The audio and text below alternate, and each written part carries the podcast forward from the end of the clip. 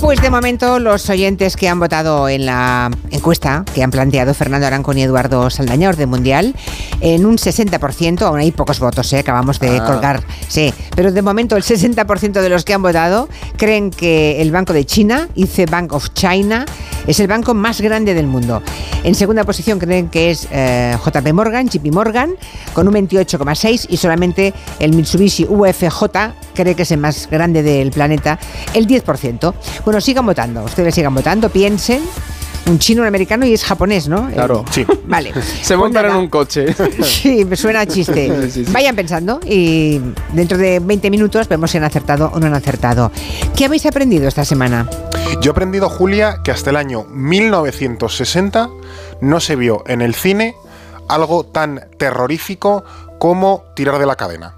Eh, y fue precisamente en la peli Psicosis, Sí. eh, cuando se vio de manera explícita por primera vez en el cine como un retrete hacia, bueno, se tiraba de la cadena. En otras películas anteriores sí se había visto o, o escuchado en la lejanía la cisterna de un retrete, pero Hitchcock es el primero que lo hace de forma explícita y puede resultar como muy raro, es decir, porque hasta en 1960 no se veía explícitamente eh, una tirada de cadena, por así decirlo, y era que es que había un código, eh, el código Hays se llamaba, que era enormemente estricto, impuesto en los años 30 aproximadamente, y que tenía unas eh, restricciones dentro del cine que ríete tú de los censores franquistas, ¿eh? Había, y evidentemente afectaban a todas las películas de Hollywood, y era enormemente estricto en cuanto a qué tipo de eh, cosas de moral dudosa, por así decirlo, podían mostrarse en el cine, que era prácticamente Sí. todo, desde Ya, ya, besos ya. a sexo, desnudo, Es que- palabras Pero malsonantes. vamos, que un váter tampoco se podía Un váter tampoco, No no. se podía. Esto Eso no se podía ver. no se podía ver. Hasta ¿vale? 1960 no se Eh, pudo ver. Los años, los años 50 fueron una época muy, del conser- macartismo. claro, Sí, muy eh, conservadora. este código en los años 30, por lo que he leído, era progresista en tanto que intentaba visibilizar problemas sociales, pero esto en los años 50 se le dio la vuelta y entró toda la moral conservadora. El auge y- evangélico es esa época. Claro, y, Ya. y entonces se metieron este tipo de cosas como no tirar de la cadena o que no se viese un beso. Madre mía. ¿Y tú, Eduardo, qué has aprendido? Pues yo he aprendido, Julia, que la masa de todos los materiales producidos por el hombre en 2020 ya igualó a la masa de toda la vida en el planeta, decía, toda la biomasa de la Tierra. Y me ha alucinado. Es decir, todos los materiales, acero, hormigón, asfalto que hemos producido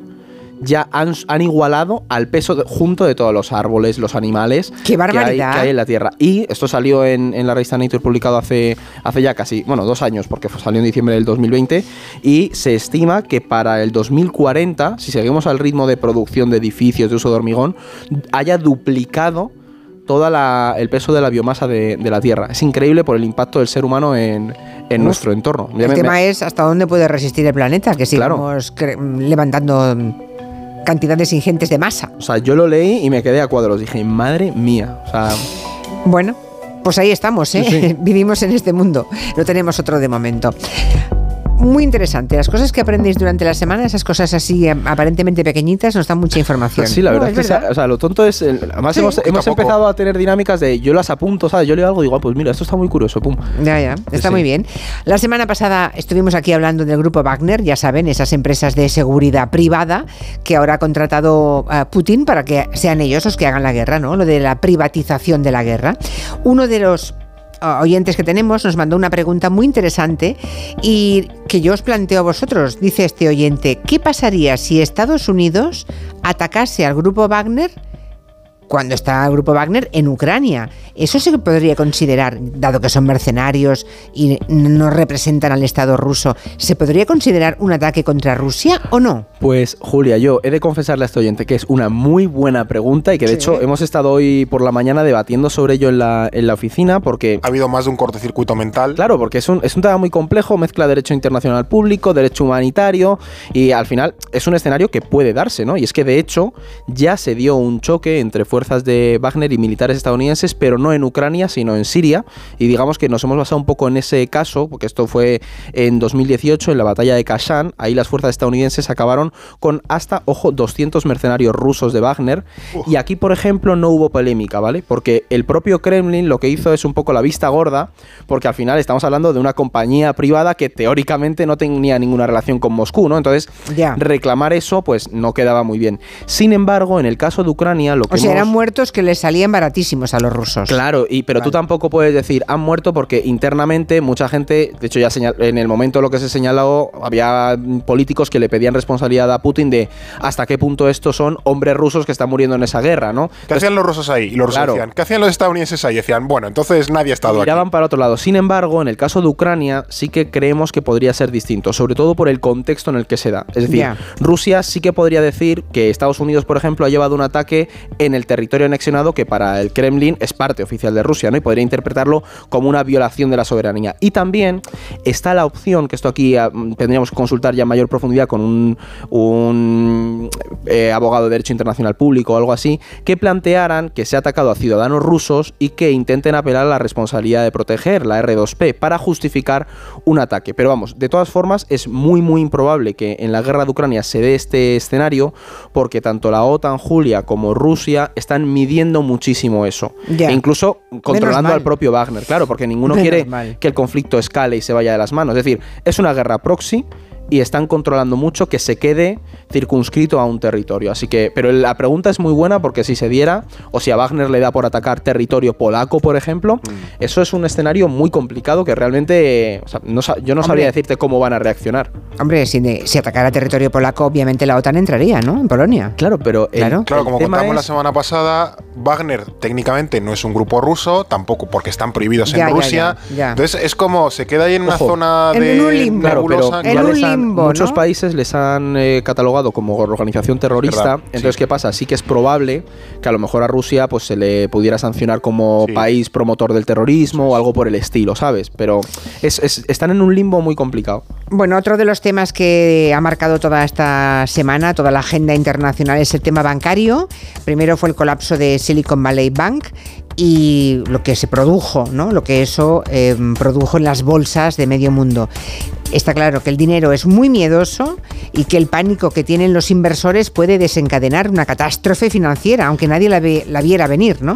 Y puede que no ocurra claro, después de una pandemia, después de una guerra, que vuelvan los escalofríos por un tema bancario y que nos vuelva a rememorar la crisis bancaria del 2008, da, da yuyu, ¿no? es muy desagradable. Han vuelto estos días muchos fantasmas que ya pensábamos olvidados. Pero es cierto que la quiebra del Silicon Valley Bank es sobre todo por una mala planificación. Tiene muy poco que ver con el caso de eh, Lehman Brothers, con activos tóxicos. No, no tiene nada que ver con eso. el, el SVB, esta quiebra, básicamente es de, es de torpes. Lo explico un poco rápido. Eh, cuando los tipos de interés en Estados Unidos estaban al 0%, es decir, el dinero era gratis, eh, esta gente del Silicon Valley Bank, que invertía sobre todo en startups de la, de la zona, de estas tecnológicas de, California, decide también hacer como una rentabilidad más conservadora y, lo, y mete muchísimo dinero en eh, bonos del, Tesoro de Estados Unidos, que claro, como el dinero valía 0%, pues los bonos daban un 1 o un 2 como mucho, es decir, daban poquita rentabilidad. Entonces, cuando los tipos de interés de la Reserva Federal de Estados Unidos suben, esos bonos eh, también ganan en rentabilidad. Los nuevos bonos que va sacando Estados Unidos ganan en rentabilidad y los que tenía el Silicon Valley Bank pues pierden valor en términos relativos porque ya no los quiere nadie, porque tiene una rentabilidad más baja. El problema también es que ese Silicon Valley Bank, como han subido los tipos, tienen que empezar a remunerar los depósitos. ¿Y qué pasa? Que muchos clientes del Silicon Valley Bank no es el jubilado que tiene la pensión ahí metida, no, no es gente de muchísimo dinero, porque está en Silicon Valley. O sea, son grandes tecnológicas, grandes directivos de grandes tecnológicas. Tienen mucho dinero, ya digo. Y, esos clientes, pues dicen, oye, dame rentabilidad. Pero el Silicon Valley Bank, recordemos que su dinero está metido en un sitio con muy baja rentabilidad. Bueno, pues intenta sacarlo de los bonos del tesoro, se tienen que, por así decirlo, comer una pérdida y entonces eso se empieza a rumorear entre los clientes del, banco y dicen, bueno, yo me voy a llevar el dinero de aquí porque, porque, porque, no me fío. ¿Y qué pasa? Como son clientes de muchísimo dinero, con unos poquitos clientes que ya querían sacar todo su dinero, el banco se queda sin liquidez y quiebra. Y ahí es cuando tiene que eh, entrar esa eh, Reserva Federal, el gobierno de Estados Unidos, a avalar un poco. El problema es que el dilema que tenían era, uno, si salvar al banco o no, que era también el dilema que hubo con Lehman Brothers. Y segundo, qué hacer con los depósitos de esos ahorradores millonarios, porque Estados Unidos, como también tenemos en España, cubre hasta 250 mil dólares los depósitos. Pero claro, a lo mejor había allí personas que tenían 5 millones, prácticamente 10 millones. La gran mayoría de los clientes tenían más de 250 mil euros de Claro, entonces como eso está para cubrir al americano medio, pero no para cubrir ese tipo de cliente que tiene el banco. Entonces, la reacción del gobierno de Estados Unidos no ha dejado a nadie indiferente. De hecho, Julia, Biden dejó creo que una frase para la historia sobre los riesgos que tiene la especulación. Los inversores no serán protegidos. Ellos tomaron un riesgo a sabiendas. Cuando el riesgo no da resultados, los inversores pierden el dinero. Así es como funciona el capitalismo. Es que es buenísima. Es, la versión americana del... Es el mercado, amigos. Sí, tal cual. Si eres un, cliente del banco, por así decirlo, pues el Estado está para, para apoyarte y que no pierdas tus ahorros. Pero si has jugado aquí con las acciones y la especulación y a ver si ganabas más dinero, pues chico, te ha salido mal la jugada. es que, Julia, había una columna en, Financial Times eh, ayer que es muy buena, que decía, es, los ultraliberales son los primeros en decir que no hay intervención del Estado hasta que tienen en riesgo su dinero y te dicen que tienen que ayudarle porque su dinero es muy importante para que todo nos vaya bien. Como pasó un poco con la pandemia, ¿no? De el Estado lejos hasta que hay una pandemia y el Estado hace falta y tiene que empezar a regular ciertas cosas porque si no, no, no, salimos de esta. El Estado molesta salvo que sea imprescindible para salvarte el culo. Exactamente. Está muy bien. Bueno, el Silicon Valley Bank eh, estaba situado allí, en la región de California, esa tan prolífica, eh, todas las empresas tecnológicas que tenemos en la cabeza, que si Apple, eh, Facebook, Google, todas están allí, ¿no? Parte de la actividad del banco estaba orientado precisamente a financiar a esas empresas tecnológicas, ¿no? Las grandes empresas. Igual es que estamos en, una, en un fin de ciclo para este tipo de empresas, no sé, igual ya los crecimientos espectaculares que hemos visto en los últimos 20 años ya no van a producirse más. Claro, es que además aquí yo este, creo que es un tema, es una derivada, pero es eh, importante tenerlo en cuenta en el caso del Silicon Valley Bank, del SVB, y es que tiene mucha relación precisamente con eso que tú decías, Julia. Eh, al final lo que contaba Fernando de cómo el banco se dedicaba a invertir en startups durante la pandemia, el, banco vivió una época dorada, al igual que las grandes tecnológicas, porque parecía que todo se iba a digitalizar, que el futuro iba a ser online. Entonces, mucha gente, como tenían los tipos de interés bajos, empezaron a, montar startups y muchos inversores empezaron a animar a invertir en startups. Entonces, claro, por eso ese banco creció tantísimo ahí y es lo que decíamos, ¿no? Pues se dedicaba a poner en contacto pues, a las startups con los inversores, al final, y eso depósitos de esos inversores a startups eran lo que acababan reinvirtiendo en los bonos, que era lo que contaba Fer. ¿Qué ocurre? Que ahora mismo el sector de las tecnológicas está muy mal y la gente no está invirtiendo en ello. Y además, mm. muchas de esas empresas empezaban a necesitar el dinero para hacer frente a los problemas que tiene el sector tecnológico. Y es ahí donde entra todo el caos que ha contado Fer. Pensemos también, por ejemplo, que las tecnológicas tipo Google son lo que se llaman intensivas en capital. Es decir, necesitan como muchísimo dinero entrando constantemente para poder hacer nuevas inversiones y expansiones. ¿Qué pasa? Que cuando el dinero era gratis, era muy fácil que estas empresas se expandiesen. Te lo dejaban. Es como, claro, es como su gasolina. Pero en el momento en el que la gasolina se encarece, porque suben los tipos de interés, estas empresas están echando un poco ya más la papilla, se tienen que pensar mejor las inversiones, tienen que valorar mejor. Ahora, por ejemplo, le hemos visto estos meses, ¿no? Que ha habido despidos de solo en enero 10.000 eh, personas. Solo en enero más de 60.000 despidos en tecnológicas estadounidenses. Como sube ¿eh? el precio del dinero, sube el precio de su combustible, ya se empiezan a pensar las cosas y dicen, bueno, pues a lo mejor esta este parte de la plantilla a lo mejor ya no me hace tanta falta, vamos a prescindir de ellos para buscar mejor sus cuentas. Claro, es que mm, aquí cómo, cómo encontramos el equilibrio porque si subes mucho los tipos de interés para frenar la inflación, ¿no? Para frenar la economía, a ver si te llevas el sistema bancario por delante. Porque la gente no puede pagar esos créditos y a lo mejor, ¿no? Es que es el gran dilema que tiene ahora. Es el gran dilema, porque lo de Credit Suisse ayer, ¿qué me decís? Ayer perdió un 30% en, en bolsa, eh, ese banco suizo banco suizo, ¿eh? es que, bueno, luego recuperó, hubo bastante miedo en Europa durante todo el día por si eso contagiaba, porque mira, lo de Silicon Valley parece que estaba muy lejos. Y en tema financiero, casi en ningún tema ya en nada estamos muy lejos de, ningún sitio. Estamos todos pegados unos a otros, ¿no? Pero parecía que Europa estaba ajena a todo. Pues no, no. Ayer pasaron de Credit Suisse y por un momento volvimos a la crisis del 2008 y a la catástrofe financiera que supuso, ¿no? Sí. ¿Cómo es que se ha contagiado ese banco suizo de Estados Unidos? ¿O hay, o hay otro factor que se nos escapa? Claro, aquí, aquí aunque ayer hubo en las bolsas sudores fríos en, en Europa, eh, la, la, quiebra, el colapso del Silicon Valley Bank y Credit Suisse no están directamente relacionados. Sí es cierto que comparten un contexto y un estado de ánimo, por así decirlo, en los eh, mercados internacionales que es el del pesimismo. Eh, Credit Suisse es un banco que ya tenía problemas financieros desde unos años a esta parte, es decir, esto no es algo nuevo. Y la cuestión es que en el momento en el que hay miedo en Estados Unidos, los primeros que se ven afectados por el miedo en Europa son los bancos que ya estaban un poco tocados. Entonces, lo que salió ayer y que hizo caer al Credit Suisse es que este, ya digo, este banco suizo, como tenía una situación, no digo mala, pero sí bastante mejorable, era hacer una ampliación de capital. Uno de los principales inversores del banco, que son unos saudíes, dijeron que no iban a acudir a esa ampliación de capital. Y lo que es, el, mensaje que entendió todo el mundo es, uy, este banco entonces está fatal, los saudíes no quieren mojarse, el banco se va a la porra, yo me quito de en medio. Y ahí tienes el gran eh, bajonazo en, en, bolsa. Pero es tremendo, ¿eh? O sea, que, que lo que deduzcan no se corresponde con ninguna certeza.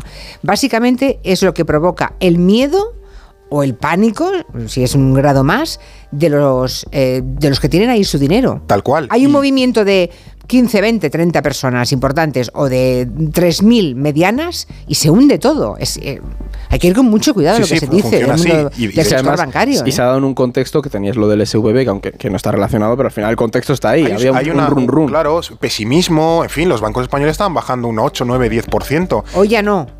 No, no, hoy ya están, hoy, están subiendo. Claro, claro. Y de hecho, el, el, Banco Central de Suiza ha tenido que salir a decir que va a dar un préstamo de 50.000 millones. Suiza, ¿eh? Que, es un país que tiene un poquito más de la mitad del PIB que, que España. 50.000 millones a este Credit Suisse para intentar eh, reflotarlo. Recordemos que aquí eh, Bankia creo que se rescató con 45.000 aproximadamente. Claro, o sea, que está, se está rescatando con más dinero que eh, Bankia. O sea, que y ahora también se rumorea con que pueda ser absorbido por algún otro tipo de banco, porque a lo mejor Credit Suisse no aguanta mucho más. Hablan de VS. Claro, ya se lleva el primer golpe, a lo mejor se ha conseguido como estabilizar al paciente, pero esto ya hay que solucionarlo a largo plazo, ya no va a aguantar más. Por eso hay que actuar con responsabilidad, ¿verdad? Porque mm, el dinero es especialmente miedoso y hay gente que, mm, disfruta de, dibujar situaciones apocalípticas y generar el miedo en, en, la comunicación. Hay que ser responsable con lo que se publica, no engañar a aquel que te lee o te escucha o te ve, no engañar, pero tampoco a, mm, eh, convocar el apocalipsis y el, y el fin de la humanidad prácticamente, ¿no? Al final Las dos cosas son importantísimas y a veces políticamente los que están instalados en el cuanto peor mejor usan esa arma que es muy peligrosa y muy irresponsable. Sí, sí, totalmente. Además, también hay que entender, Julia, que la crisis de 2008 sigue estando muy cerca y la gente sigue teniendo preocupación por, por lo que ocurre. Y luego lo que señalaba Fer no es moco de pavo. Al final es verdad que este miedo va a hacer, por ejemplo, que se mire con más lupa las cuentas y un poco la actividad de otros bancos. Antes hablábamos nosotros viniendo para acá del Deutsche Bank, que sí, que lleva años con rumores ahí, pues yo no descarto que se empiece a mirar y, hay miedo de que se pueda expandir. hace un par de horas, por ejemplo, que creo que ha sido Lagarde la que ha anunciado otra subida de 50 puntos, de medio que no sé yo si conviene mucho en este contexto. ¿eh? claro, había gente que le pedía, mira, esta vez que no sea de 0,50, sino que sea de 0,25, para darnos un poquito de respiro. Pero el Banco Central Europeo ha sido, ha seguido la hoja de ruta y, por ejemplo, han vuelto un poco los fantasmas de la crisis de 2008 porque en la crisis de 2008 hubo, cuando explota Lehman Brothers, el Banco Central Europeo como que baja los tipos de interés y cuando parece que nos estamos recuperando en 2009-2010, los vuelve a subir y eso provoca la segunda crisis. Entonces lo que ahora intuyo que no se quiere es que el Banco Central Europeo, por seguir con su velocidad de crucero, fuerce una crisis que ahora mismo podría ser evitable, ¿no? Hmm. Sí, sí, lo que ocurre, yo también, es lo lógico pensar así, pero por otra parte, si tenía previsto un 0,50 y baja un 0,20, quizá la lectura hubiera sido, fíjate si estamos mal, claro. que no lo suben tanto. Claro. Luego, luego la cosa está muy mal. Es como lo de los saudíes, te puedes imaginar cualquier cosa y todo va a encajar en lo que estés imaginando. ¿eh? Absolutamente. todo es malo y hay que, que, todo el mundo tiene que actuar con muchísima responsabilidad porque todos nos estamos jugando nuestro dinero. Quien más que menos tiene una cuenta. Probablemente hayan pensado que es la solución menos mala. era lo previsto, ya está. Tienes ese argumento, se acabó. Bueno, eh, ha llegado Robert Calvo. ¿Qué tal? Me vas a hablar de legalitas, ¿verdad? Sí, porque. De, a quién acudir a sus abogados para solucionar cualquier problema que no controlemos. Sí, puedes consultarles por teléfono o internet sobre cualquier asunto y siempre que lo necesites. No lo dudes, contrata su tarifa plana por tan solo 25 euros al mes y deja tus asuntos en manos de verdaderos expertos. Hazte ya de legalitas en el 900 100 661 y ahora por ser oyente de Onda Cero, ahórrate un mes el primer año. Legalitas y sigue con tu vida. Vamos a seguir con orden mundial, pero no mucho más, porque apenas nos quedan un par de minutitos. Había otros temas interesantes. Os pregunto por la sequía que está sufriendo Argentina, creo que es la peor de 60 años, ¿verdad? Y es un tema del que queríais hacer alguna mención, como mínimo. Sobre todo que no nos olvidemos porque la sequía en Argentina, además de hacerles caer tres puntos de su PIB, este país tiene eh, este año elecciones y Con ojo una también, inflación ya disparada. ojo por sí. también porque Argentina es uno de los mayores productores de soja, que es también uno de los elementos fundamentales en el pienso de la ganadería mundial. Si sube la soja, sube el precio de la carne y tenemos una inflación en los alimentos disparada. Todo está conectado. Exacto, mira lo que decíamos antes, todo está interconect- interconectado, lo que ocurre en la otra punta del mundo nos afecta directamente en la cesta de la compra en este caso. Así que ojo con esa sequía brutal que está sufriendo Argentina.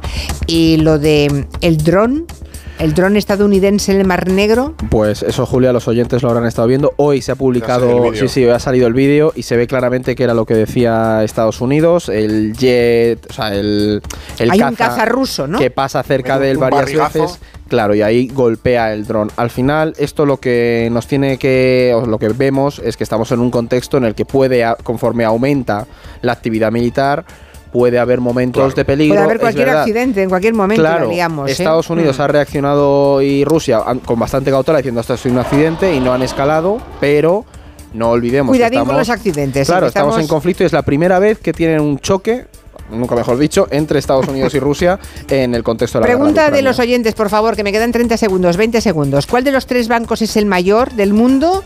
¿El Banco de China, el JP Morgan o Mitsubishi UFJ? Y los oyentes insisten en un 59% que es el Banco de China, seguido en un 33% por JP Morgan y por último un 7,5% Mitsubishi UFJ.